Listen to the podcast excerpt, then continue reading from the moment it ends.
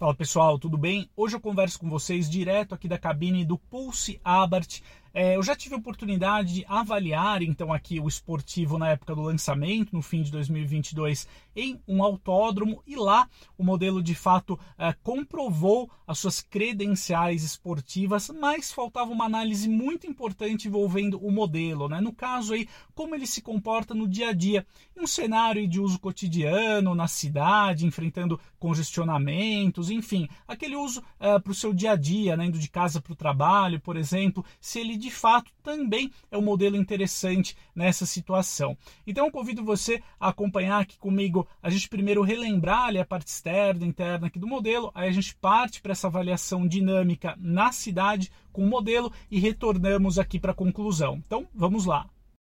Pessoal, então só relembrando com vocês alguns detalhes aqui da parte externa do Pulse Abarth, que traz então aqui uma grade frontal própria, né, com o logotipo da marca, ostentando aqui também o Fiat Flag, né, na lateral direita aqui nós temos a iluminação uh, full LED aqui para os faróis, também para a seta, e no detalhe aqui o farol de neblina, nós temos também um sensor de estacionamento dianteiro aqui no modelo.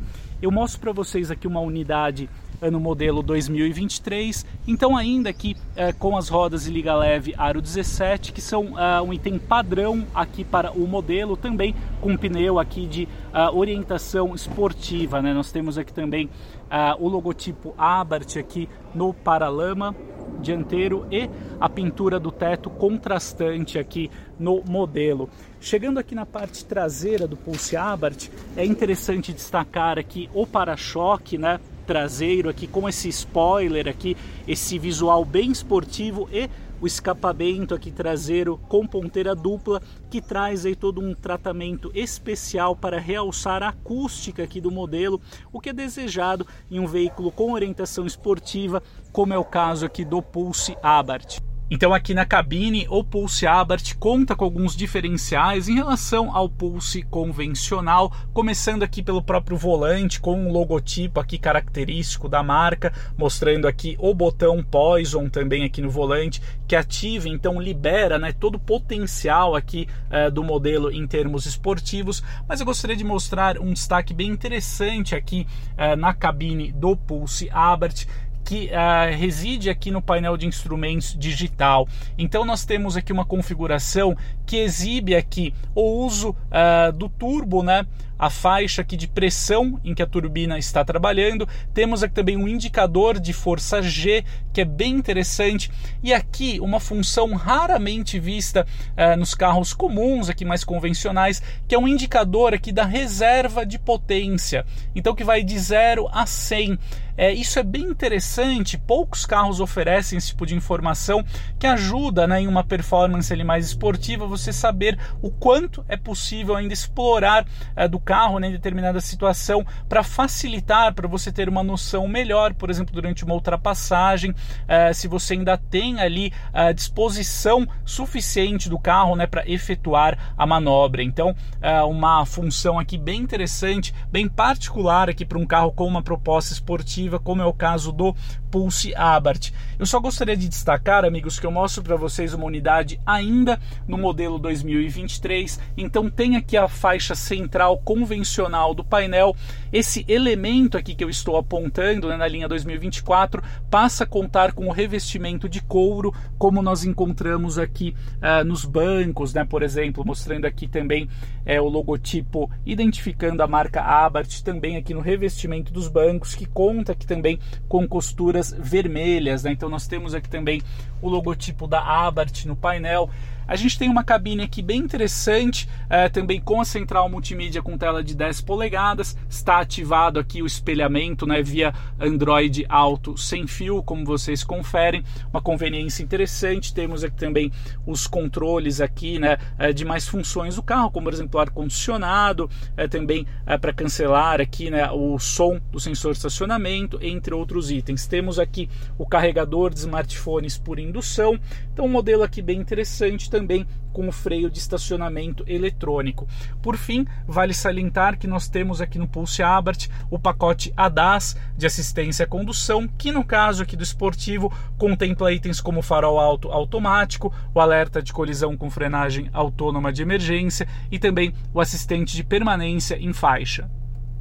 Agora mostrando aqui para vocês detalhes do espaço traseiro no Pulse Abarth, que como vocês conseguem uh, notar, né, é bom aqui para o joelho, né? Uh, o Pulse Abarth é capaz de acomodar, a gente pode dizer assim, dois adultos aqui no banco traseiro mais uma criança. O problema fica um pouquinho aqui por conta do espaço para a cabeça, né? Eu tenho um pouquinho mais de 1,80m e de fato eu fiquei um pouquinho apertado aqui, né? Mas o espaço aqui para o joelho, como vocês conferem, né, em relação aqui ao encosto uh, do banco dianteiro, tem uma boa área livre aqui para as pernas, né? Eu deixei o assento dianteiro ajustado para minha posição de dirigir é, de fato aqui para as pernas o espaço é bom. Uma pena que para a cabeça ficou um pouquinho justo aqui o espaço, mas é um modelo interessante aí, capaz de transportar também a família e amigos sem muitos problemas.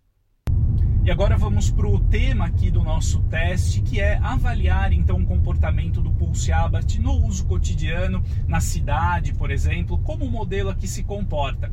Se uma pista ele mostrou aqui que confirma sua vocação esportiva, já estava saber então como ele se comporta no dia a dia, se é um modelo também interessante para esse tipo de aplicação. Eu confesso para vocês que o modelo me surpreendeu, viu? Nós temos aqui no Pulse Abarth então todo esse preparo esportivo no conjunto de suspensão, por exemplo, e temos aqui também rodas aro 17 por padrão no modelo, né? Porém, ele mostrou-se aqui um modelo bem confortável também no dia a dia.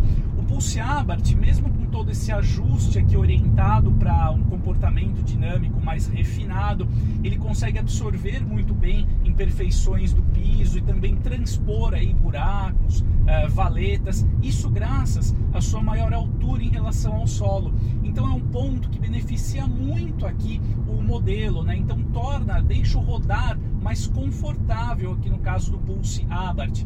É interessante salientar também que aí nós temos aqui o botão Poison, né? Pressionando então aqui a tecla, nós ativamos o caráter totalmente esportivo aqui do Pulse Abarth. Então ele ativa um mapa próprio aqui para o acelerador, também para as trocas de marchas aqui do câmbio, né? Ele fica um modelo bem mais agressivo. Então a gente muda completamente o caráter aqui do Pulse Abarth, liberando todo esse seu preparo esportivo aqui. Então de fato a gente tem um modelo muito é, apimentado aqui nas reações, né? Modelo que é capaz de acelerar aqui de 0 a 100 em 7 segundos e 6 e alcança até 215 km por hora de velocidade máxima. Então, o Pulse Abarth ele tem uma proposta muito interessante para você que quer um carro único, por exemplo, bom para o dia a dia, para você de casa para o trabalho, por exemplo, mas também que entregue então esse comportamento dinâmico mais envolvente.